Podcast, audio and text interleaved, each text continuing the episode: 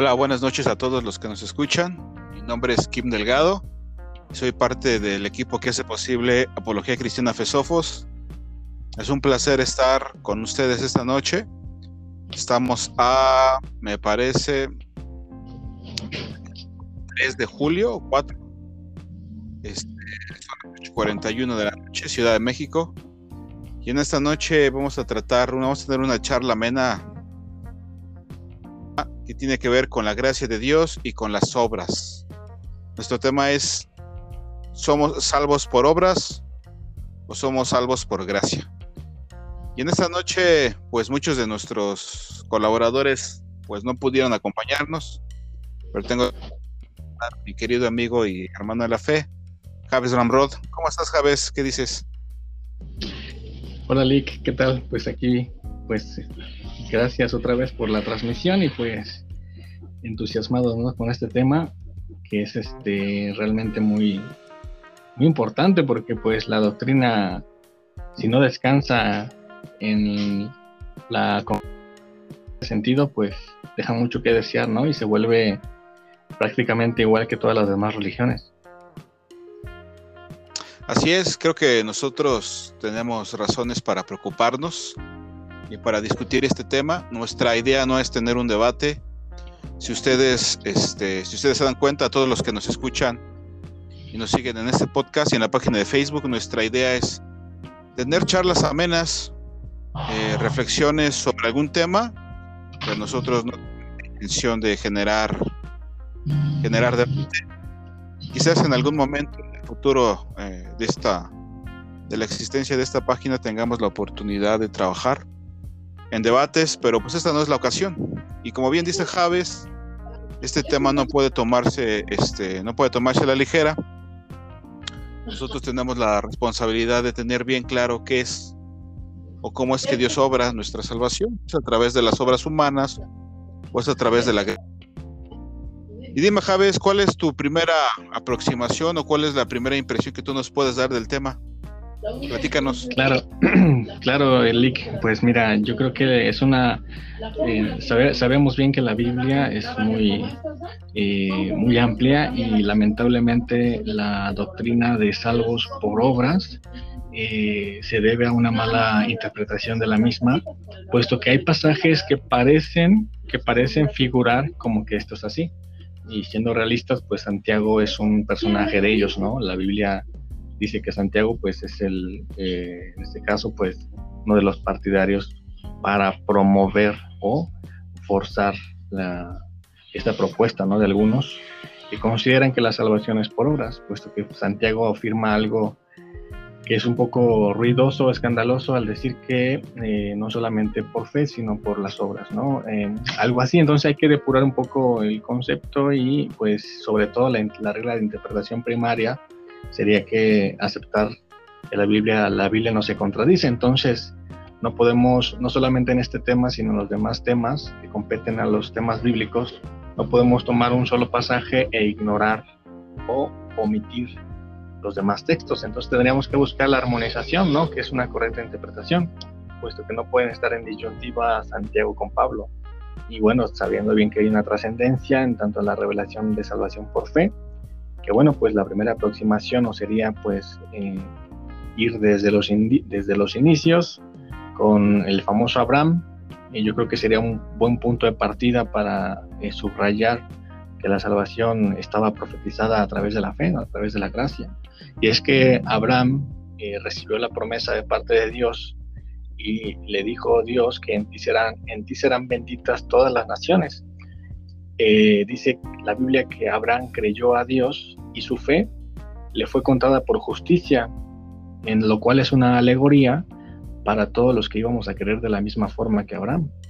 Entonces Pablo eso la aclara, si no mal recuerdo, Lick, en los Gálatas o en los Romanos, me parece que es en los Gálatas, cuando dice que Abraham fue justificado por la fe y no, eh, no, no estando en las obras de la ley, puesto que la ley aún no estaba impresa en los códigos civiles Inclusive, pues Moisés fue 530 años después de Abraham.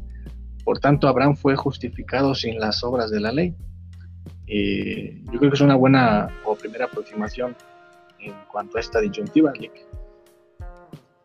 Sí, tienes razón. Y ahorita que precisamente estabas hablando, me vino a la mente una pregunta este, que tiene que ver con nuestro tema. Y es que la mayoría de la gente a veces no sabe articular una respuesta consistente cuando se les plantea esto, ¿no? Y es que desde el libro, de, tú, tú estás, bueno, tú estás, tú, tú tienes en claro que nosotros creemos que desde el libro de Génesis hasta el libro de Apocalipsis, eh, el mensaje es claro.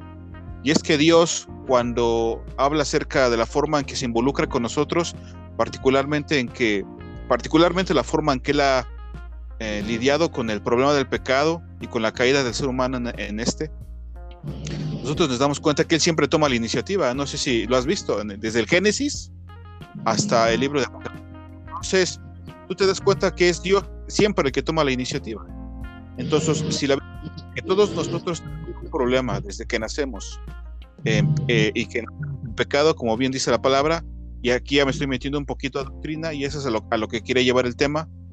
Este, ah, tú ya diste tu primera aproximación. Si me permites, este, preguntarte, ¿tú crees de forma específica que la palabra de Dios es clara en cuanto a esto desde que el principio, desde el principio de la revelación de Dios hasta su conclusión? la Biblia dice que todo es obra de Dios. O sea que nosotros, en nosotros no existe la intención de buscarle a Él desde el principio, Él es el que lo hace, ¿no? Y, que, y cuál es, tú es esta relación entre este hecho y la salvación de Dios en sí. Si me permite de otra forma, la Biblia desde el principio hasta su conclusión enseña salvación por gracia. ¿No es así? Por supuesto, por supuesto, y es algo que eh, obteniendo una óptima hermenéutica de las escrituras, nos damos, nos damos cuenta, nos damos cuenta de este mensaje, de esta revelación.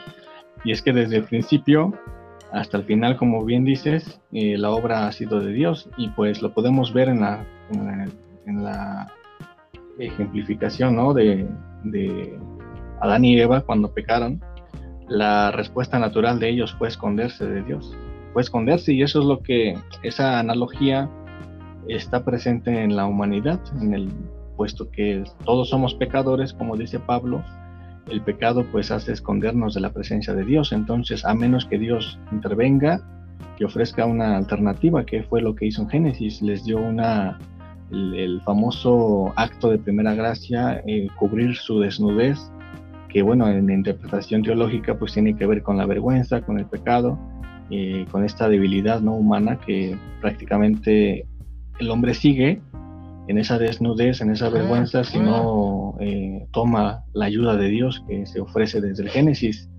Entonces, este, pues sí, es un, prácticamente eh, tendríamos que aceptar que ah, la hermenéutica es una buena herramienta y aquí los que no conocen el término, pues es una regla, pues un método para interpretar y que no se reduce solamente en, este caso a un texto sagrado como es la Biblia, sino que la hermenéutica pues es una herramienta utilizada por eh, los filósofos o los intérpretes de cualquier literatura, puesto que este, tendríamos que ampliar nuestro concepto del, o más bien nuestro entendimiento del el autor de cualquier libro.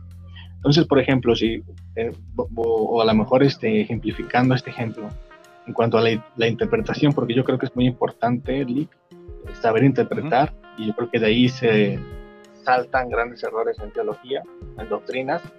Bueno, como herramienta a los que nos escuchan, pues eh, si te piden a ti que escribas cuál es el deseo de tu corazón, eh, probablemente una palabra nos diga algo, ¿no? Pero probablemente más que una palabra, una oración nos va a decir más.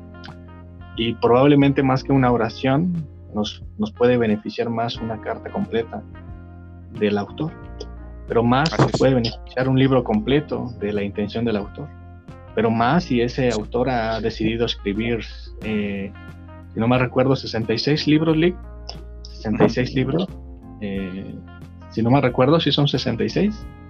Sí, los 66 libros, sí. 66 libros que se reconocen con carácter de eh, interpretación, o mejor dicho, con eh, influencia, perdón, ¿cómo se dice? de carácter divino, ¿no? Ah, sí, su naturaleza. Exactamente, su naturaleza. Entonces, haciendo este ejemplo en cuanto a la interpretación, que es carácter o una de las, de las herramientas valiosas es el estudio de la hermenéutica, yo invito a todos los, los oyentes a que se adentren en esto, que la hermenéutica en sí no se mete no se mete para nada en doctrina en sí misma, sino más bien es una herramienta que te ayuda a interpretar correctamente cualquier texto literario, buscando la intención del autor, evitando esas incongruencias de interpretación y que, bueno, pues lamentablemente, con toda la humildad, decimos que la, la, la, interpretación o la doctrina de salvos por obras es una mala interpretación. Sí, sí, sí, así es. Y ahorita que que refieres al hecho, buena, buena reflexión, Javes. Ahorita que te refieres al hecho, el primer, el primer pecado que nosotros consideramos es un hecho histórico eh, de la rebelión de los primeros padres, ¿no? De, de, Adán y Eva, su desobediencia y todo lo que esto le acarrió al ser humano. Ah, lo curioso es que ellos buscaron esconderse y como bien señalas, esa es la tendencia natural de todos nosotros como seres humanos. Pero hay una, notas, y esto tiene que ver con nuestro tema, no, no creo que nos estemos desviando, está relacionado precisamente al hecho de que los humanos han querido relacionarse con Dios, porque el deseo no ha cambiado, el deseo está en el corazón. Bien lo dice, eh, bien lo dice la palabra, ¿no? Y el hombre se ha encargado de construir lo que nosotros podemos llamar religión, en términos muy, ¿cómo podríamos decirlo? En términos muy este, coloquiales, nosotros sabemos que el término habla acerca de religar, volver a unir, ¿no? Pero es curioso. Cuando se comete el primer pecado, cuando Adán y Emma cometen el primer pecado, lo que hacen es esconderse de Dios. Y es lo que nosotros hemos venido haciendo desde hace, bueno, desde que el hombre es hombre. Pero hay algo curioso, y es lo que te señalo. El hecho de que nosotros buscamos conectar con Él, pero no de la forma en que Él lo ha dicho, ¿no? O sea, ¿cuántos grupos religiosos no existen? Ahora, si nosotros quisiéramos reducir nuestra discusión, bueno, podemos decir entre monoteísmos, que son aquellos grupos que creen una revelación divina, y los que no son monoteístas, pero siguen siendo religiosos, ¿no? Eh, que yo quería señalar, o sea, con lo divino, o que el, hecho de que los seres humanos quieran conectar con el Creador existe en el corazón todavía. Ese, ese impulso no se ha borrado. Entonces, eh, la diferencia está en la forma en que lo hacemos. Dios se ha revelado a nosotros a través de su palabra. Nosotros, tú y yo lo creemos, ¿no? Como cristianos. Ahora, el hombre no ha querido ajustarse a esa revelación. Ese es el problema. Ahora, recuerdo a una vez decir, recuerdo a un ministro decir que hay dos tipos de religiones en el mundo, solo dos, ¿no? Si quisiéramos simplificarlo. Y decía, están los grupos del trabajo humano de lo que nosotros hacemos para ganarnos el favor de Dios. Y existe aquel grupo que cree en el logro divino. Y es precisamente lo que nosotros creemos como cristianos bíblicos. Que Dios ha hecho algo, pero fue Él, no nosotros. Y que al final de cuentas, lo que el ser humano ha querido hacer para poder conectar con Dios, pues no. Y precisamente, bueno, hay, hay otros temas que se pueden, pues, se pueden como ramificar, ¿no? Pero regresando a nuestra a nuestro a nuestro punto es que nosotros en nuestro estado caído como seres humanos caídos lo que hacemos es ah, implementar una especie de sistema para poder ganarnos la aprobación de Dios. Pero es algo curioso, eh, muchas veces la gente en los grupos religiosos a veces no tienen ideas claras sobre de quién es Dios. Por ejemplo, en, en Asia eh, no, podemos decir que, por ejemplo, países como Japón, países como China, Norcorea o Surcorea, bueno, todo este conjunto de países asiáticos, y los pongo como ejemplo, sean ateos. Realmente no son países ateos, son países religiosos. La diferencia es que no son cristianos, y ellos dependen, como bien señalabas tú, del logro divino. Nos escondemos de Dios, pero nosotros procuramos crear algún sistema para poder, para poder conectar con Él y a ver qué pasa. ¿Tú crees que esto, esta forma de pensar, no tanto las creencias en sí, han invadido a los miembros de la iglesia, que a pesar de que nosotros, eh, en lo que, lo que cantamos y lo que decimos en la, en la iglesia, ¿no? Como protocolo, hay veces que nosotros ni siquiera lo creemos y eso tiene que ver con lo que tú decías acerca de doctrina y estudio. Eh, claro, no, comprendí muy bien la, esencia de la, pregunta. No sé si me la puedes este, lanzar otra vez. Si tú crees que, a pesar de lo que nosotros creemos decir, nosotros tenemos aún problemas para comprender esa verdad, es decir, nosotros decimos que Dios nos salvó por gracia, pero a veces nosotros no lo notamos y buscamos ganarnos el favor de Dios, aún sabiendo las cosas correctas. ¿Tú crees que esto pasa en la iglesia? Claro, yo creo que sí, ¿eh? muy, muy buen este planteamiento. Este, recapitulando un poco lo que dices, pues el fenómeno religioso siempre ha estado presente desde que el humano es humano. Eh, el problema es eh, qué tipo de religiosidad se acerca más a la revelada por ese ser divino, ¿no? Entonces, meternos en, en, una ah, en un estudio sobre politeísmo y monoteísmo, pues nos llevaría para otro podcast, pero más bien la esencia del humano siempre va a ser trascender, o sea, siempre, siempre busca, el humano por naturaleza o por inconsciente sabe bien que no quiere morir, que busca la permanencia, que busca la trascendencia. De ahí que, pues, por ejemplo, Séneca eh, y otros filósofos han propuesto que eh, ese sentido de, supervivencia o de permanencia inconsciente o consciente. O sea, ¿quién quiere morir? Si tú vas al hospital y les preguntas quién quiere morir, yo creo que todos, si tuvieran la opción de permanecer con vida, querrían indudablemente permanecer con vida, ¿no? Aún los, aún los, este, eh, nihilistas que aborrecen la vida o los humanistas o ateos que dicen que la vida apesta, por así decirlo, que lo dicen con toda la firmeza, yo creo que ellos también eh, buscan la permanencia, aunque en, discurso eh, pretendan rechazarla. Entonces, en ese sentido, ese, es un fenómeno religioso que está de forma inherente al ser, que bueno, pues eh, esta área de mitología o de antropología religiosa, pues encontrar esos, esos caracteres, ¿no? mecanismos que siempre han estado en el individuo pero este, el apóstol Pablo dice algo muy, muy acertado y que va acorde con lo que tú acabas de plantear. Esta pregunta, dice Pablo, queriendo establecer eh, la justicia propia, su justicia propia, dice que no se han sujetado a la justicia de Dios. La justicia de Dios que es por medio de la fe y para fe. Y continúa, el justo por la fe vivirá. Y continúa, y esa continuación es una referencia al profeta en el Antiguo Testamento que dice el justo por la fe vivirá. Entonces vemos, vemos que la, la, eh, la revelación de justicia por fe, como ya lo vimos desde Abraham, está revelada. Eh, el problema es que las personas quieren establecer su propia justicia, como también está revelado que la gente actuaría. tú dijiste una vez en una, una, conversación, me parece muy atinado y que generalmente pues lo recuerdo cuando hablamos de este tema, la gente generalmente quiere, quiere ganarse las cosas y vivimos un sistema en el que la gente está acostumbrada a ganarse las cosas, puesto que eh, el puesto de gerencia pues se gana, ¿no? una buena calificación se gana, eh, etcétera, se gana, ¿no? Entonces vivimos, vivimos en un sistema en el que absolutamente todo quieres llamarle competitividad, etcétera, hablar de otros mecanismos sociales, pues no tiene caso, pero está acostumbrada a querer ganarse las cosas. Entonces yo creo que es un problema subconsciente o inconsciente el introducir esta, este pensamiento al terreno, al terreno bíblico, porque pues pretendemos actuar de la misma forma. Yo creo que más claro ni el agua, ¿no? Pablo dice que quieren, quieren proponer su propia justicia, hablando de los judíos, que es la justicia por la ley, pero no se han sujetado a la justicia de Dios, que es por medio de la fe.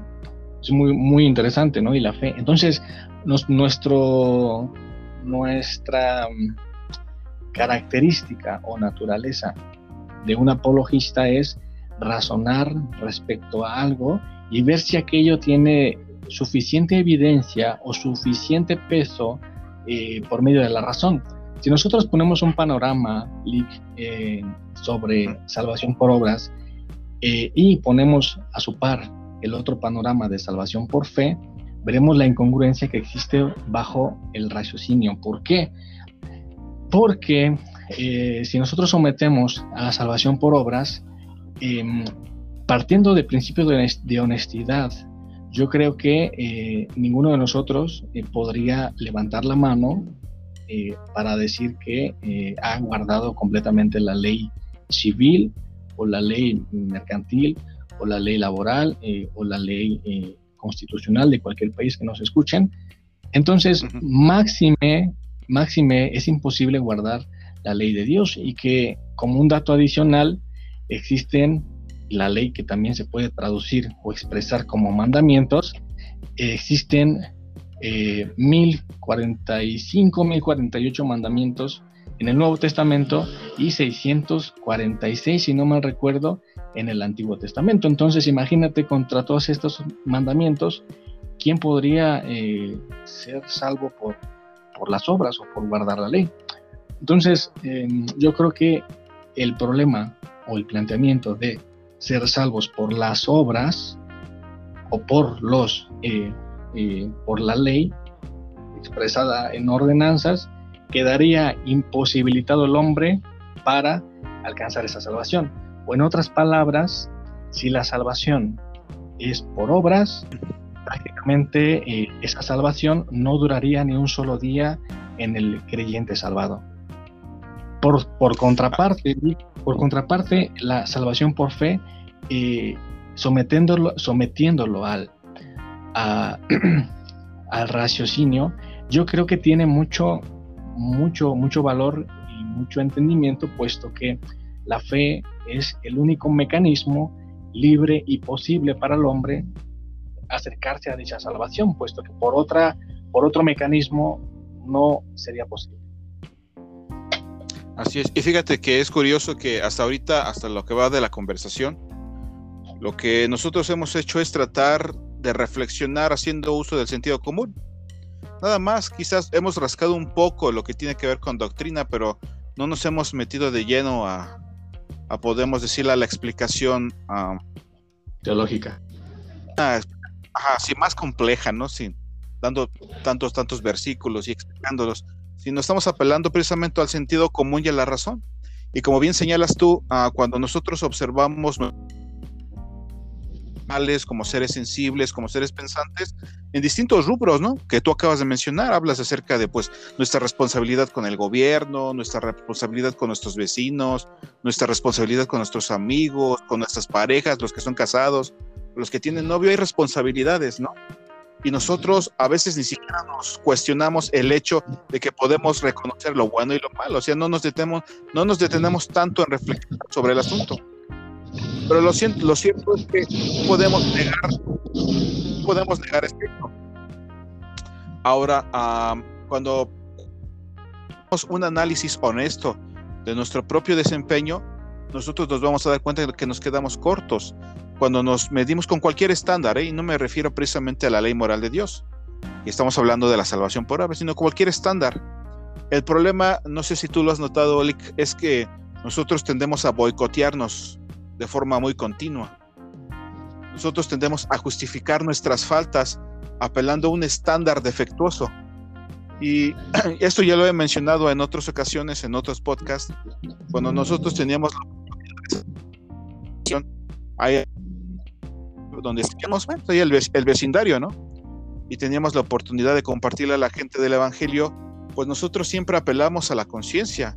Nosotros les decíamos, oye, mira, cuando mueras Dios va a juzgarte, ¿no? Tú crees que existe el cielo o el infierno, pero lo primero que le decíamos es, Dios va a juzgarte, ¿cómo crees que vas a terminar tú? Y apelábamos al estándar moral de Dios, ¿no? Entonces, la gente se daba cuenta precisamente de lo corto que ellos quedaban. Pero cuando yo me refiero a boicotear, me refiero a esto tú les dices algo y por lo general nosotros lo que hacemos es compararnos con personas que son más malas que nosotros, ¿no? Para salir, uh, para, salir, nos, vamos por la tangente, si quieres decirlo así. Nos vamos por la tangente. ¿Qué pasa? Que tú ya no te, ya no te mides con el, con el estándar que es Dios. No son las otras personas, porque las otras personas también se van a quedar cortos. Entonces es una forma de boicotear nuestro análisis personal y precisamente eso lo hace el pecado. Entonces como corta, o sea, ya no vamos más allá, pues estamos bien. Mira, esa persona es más mala que yo, yo no soy tan malo como esa persona. Y con eso nos conformamos. Pero somos intelectualmente deshonestos. ¿Por qué? Porque hay un estándar que va más allá. Va más allá. ¿no? Entonces, ¿cómo ves esto? A, de nuestro tema. Por supuesto. Y bueno, es que, se, es, que es, interesante, ¿no? Cómo se desencadenan un chorro de, cosas partiendo de un tema, porque, bueno, Simón, tendríamos que entender muchas cosas. Bueno, es que ya es, cuestión de cada quien, pero como, como me, me, parece extraordinario que de un tema tienen que, tienen que entenderse varios temas para poder este, complementarlos y ser más, más, más gratos, ¿no? Entonces, ¿cuál es la esencia de la ley? ¿O cuál es el propósito de la ley? Según Pablo dice que la ley es nuestro ayo para llevarnos a Cristo. Ahora bien, desde, desde el marco teológico, pues simplemente muchos teólogos pues lo repiten y, ya, ¿no? Pero pues desde la apologética, ¿qué sentido tiene esto? ¿Cuál es la esencia de la ley? Por supuesto, eh, la ley en sí no dice nada o no tiene una característica personal, sino más bien el dador de la ley. Si nosotros hablamos con un legislador, él promulga leyes porque tiene una pretensión buena, porque tiene una, eh, eh, una idealización o una, una pretensión de que aquella ley actúe en un bien. No, no pueden legislar si no hay un marco de trascendencia de buscar lo bueno. Entonces, eh, el legislador tiene una intención buena en la ley. Ahora bien, pero el propósito de dicha ley en el marco social pues es darnos cuenta de que cuántas veces he infringido yo dicha ley. Si no, si no existiese la ley, yo voy manejando a 80 kilómetros por hora y después pues veo que está libre la autopista, le meto a 100, le meto a 120 kilómetros por hora, pero la ley, la ley de vialidad y tránsito, vialidad y tránsito dice que la ley máxima para esa autopista es de 100 cuando yo voy a 120. Entonces, ¿cuál es la intención de la ley? Por supuesto, no, ocasionar, no ocasionar algún accidente, etcétera, pues preservar la vida, etcétera. Hay una intención buena, pero la ley en sí no, sino del legislador. Ahora bien, cuando yo me infracciono o me comparo con dicha ley y reconozco que he fallado dicha ley, el propósito, según esta analogía, quiero, que espero que me salga, es que la ley de Dios tiene la misma intención de proponer eh, un, bienestar social, lo mismo que un legislador. Entonces, ah, el propósito de la ley, Pablo dice, la ley es buena en sí misma, la ley es, el salmista dice que la ley es como miel, ¿no? Algo así, eh, para parafraseo. y es algo que los, que los judíos, pues, eh, eh, vaya siempre a, subrayan a los cristianos al decir, Dios no puede aburrir la ley porque la ley es buena, es como más dulce que la miel, si no me recuerdo, si dice, ¿no? Sí, sí. Exactamente, entonces, ah, en sí la ley es buena, la ley tanto de un legislador nuestro, en, nuestro sistema de legislación y tanto la ley de Dios también es buena en sí misma. Ahora bien, el problema es que nosotros cuando nos comparamos con dichas leyes, estamos faltos y estamos este, en graves problemas. Por eso es que Pablo dice que la ley es nuestro ayo para llevarnos a Cristo, porque siendo honestos, infraccionamos a dicha ley, nos quedamos cortos, no la cumplimos por excelencia, por tanto, estamos en peligro.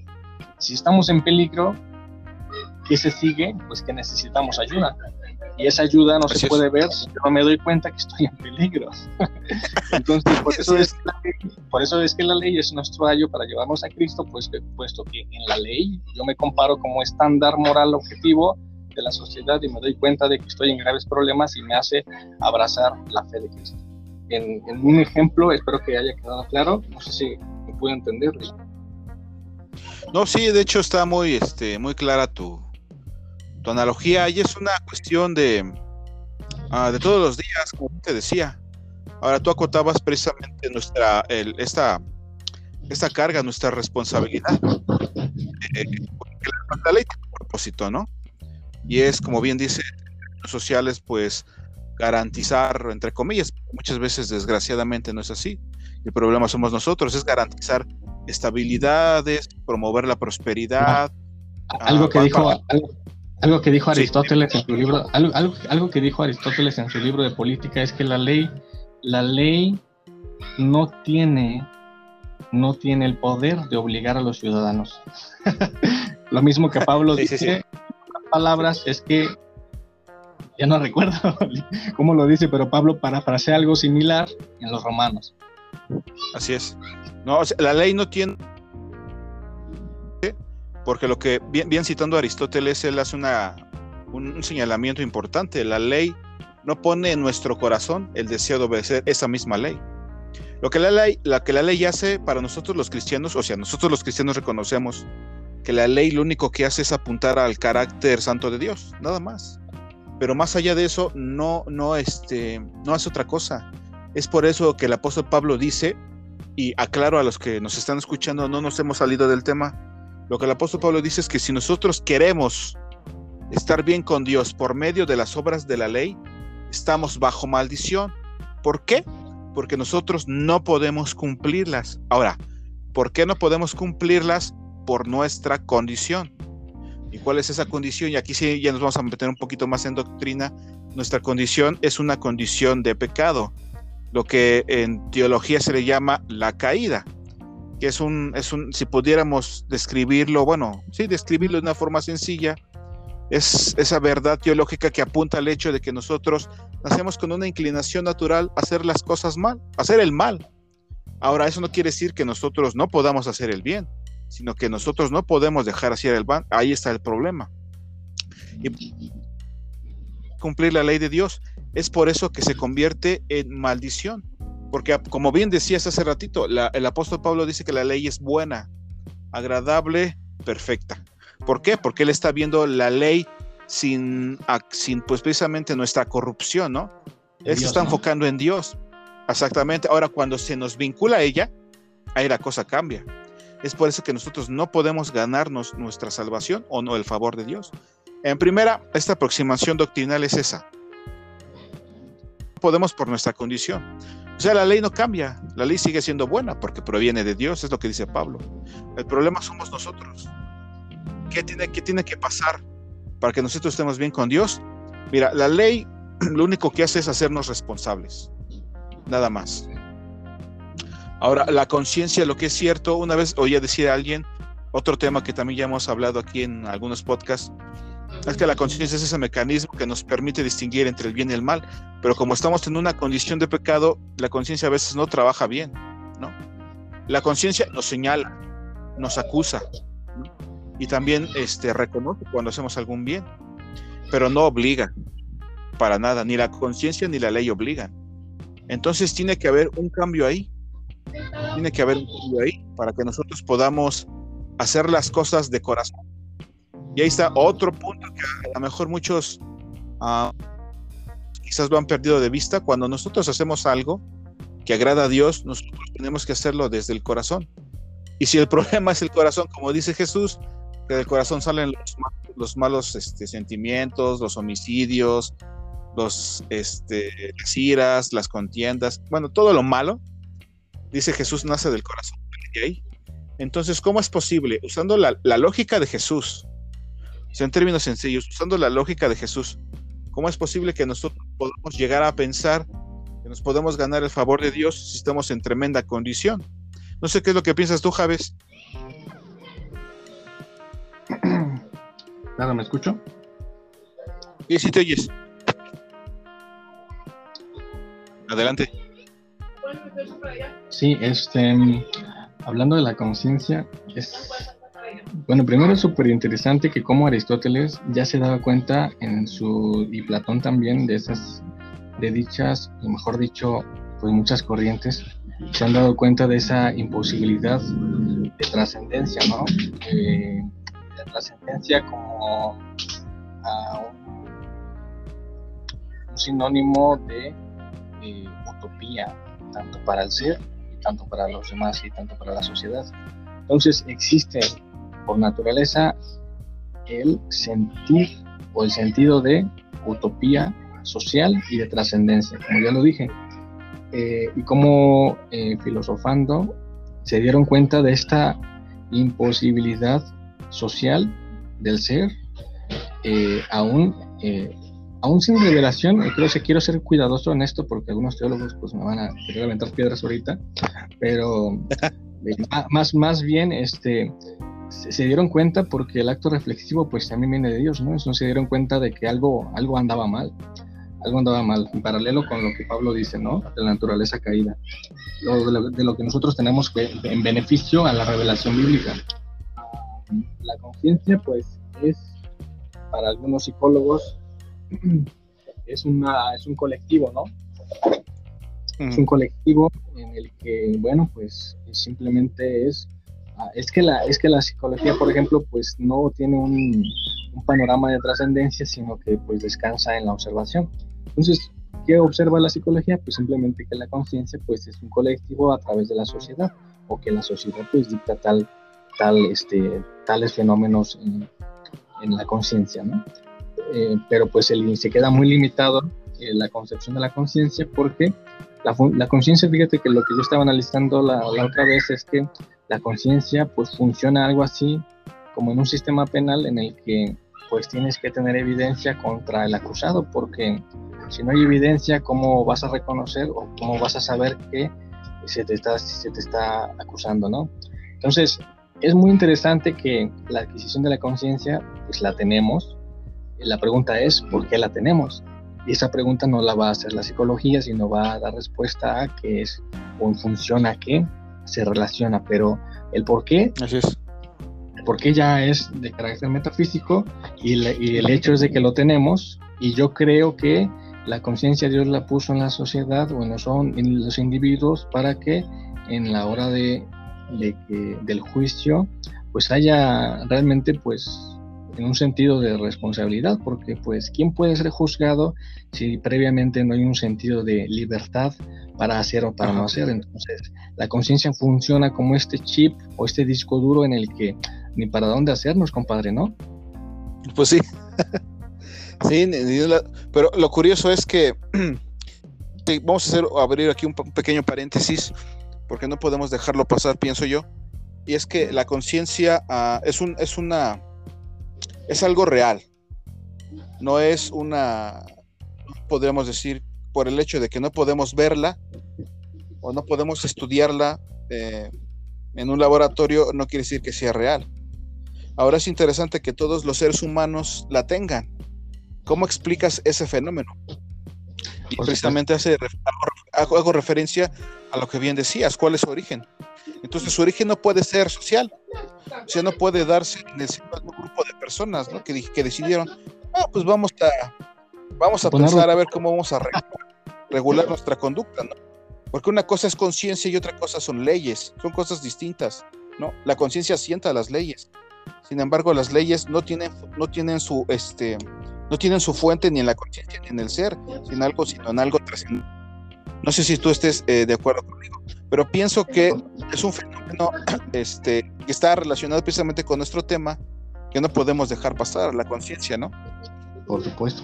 Y de ahí que, y de ahí que una de las, eh, uno, de, uno de los peligros en filosofía es la eliminación de la conciencia, propuesto por Hegel como y, eh, y, bueno, y que está relacionado con Sigmund Freud y con otros personajes, eh, y que bueno, relacionado también con Marx en cuanto a que la clase social está reprimida por, en este caso, pues eh, el Estado, por eh, las, las, altas clases sociales, o está reprimido por, según Sigmund Freud, por los mandamientos, o este, Hegel va más al, al grano en un sentido de decir, pues elimina la conciencia para que no haya ese sentido de reprimenda.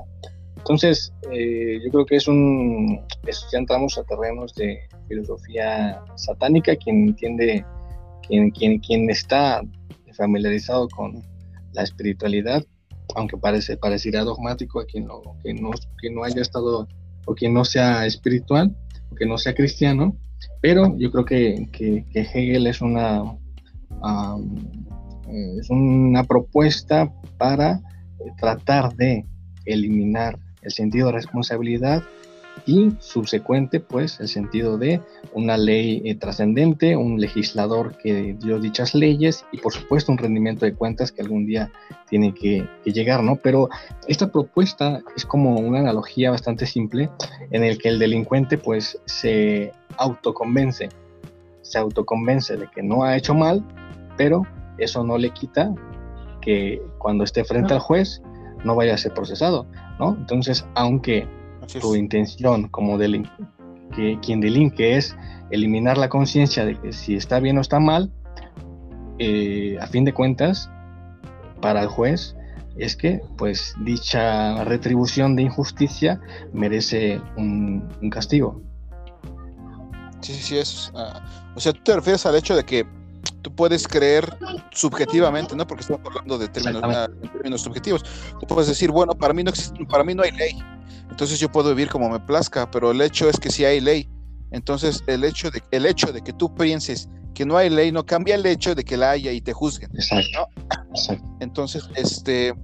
Pues, es pues, buenísimo, ¿no? Todo esto lo que se desarrolla, ¿no?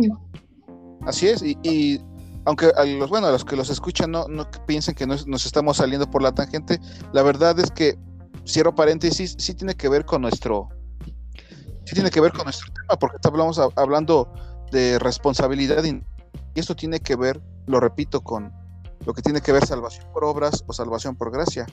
En Nosotros, pocas palabras, en pocas palabras, cuando hablamos de salvación, la pregunta o una pregunta inicial, ¿salvación de qué? ¿no? Y entramos a todo este terreno de que estamos hablando. Precisamente, o sea, la responsabilidad, bien, bien, bien señalas. Salvación, ¿Nos salvan de qué?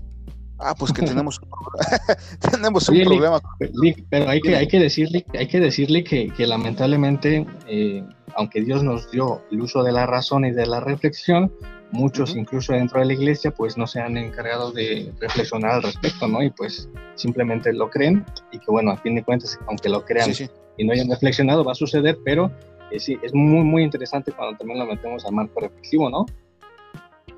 Así es, y otra cosa es que precisamente el hecho de que ellos no se den el tiempo de, hacer este tipo de reflexiones mina su confianza. ¿Por qué? Porque Dios precisamente nos ha, dado nos ha dotado de razón y de sentido común para afianzar nuestra fe. Nuestra capacidad de razonar nos fue dada por el Creador. O sea, como cristianos lo reconocemos. Pero a veces no, no vemos esa relación entre razón, eh, razón, sentido común y fe.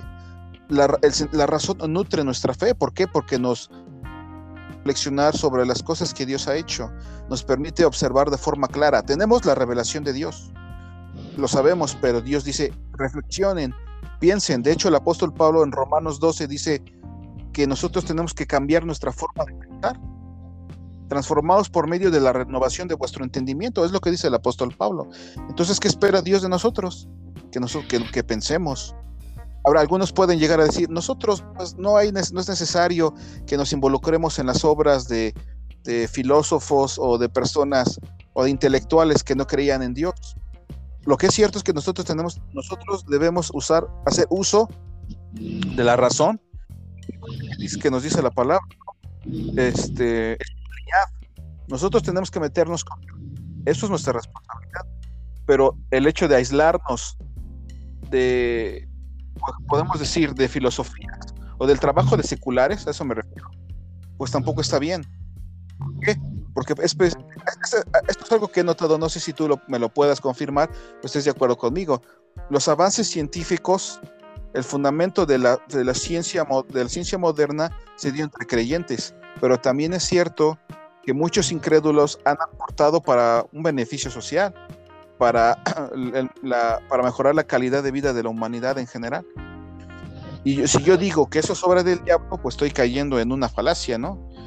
No es Dios obrando a través de esas mentes, aunque no crean, ¿no?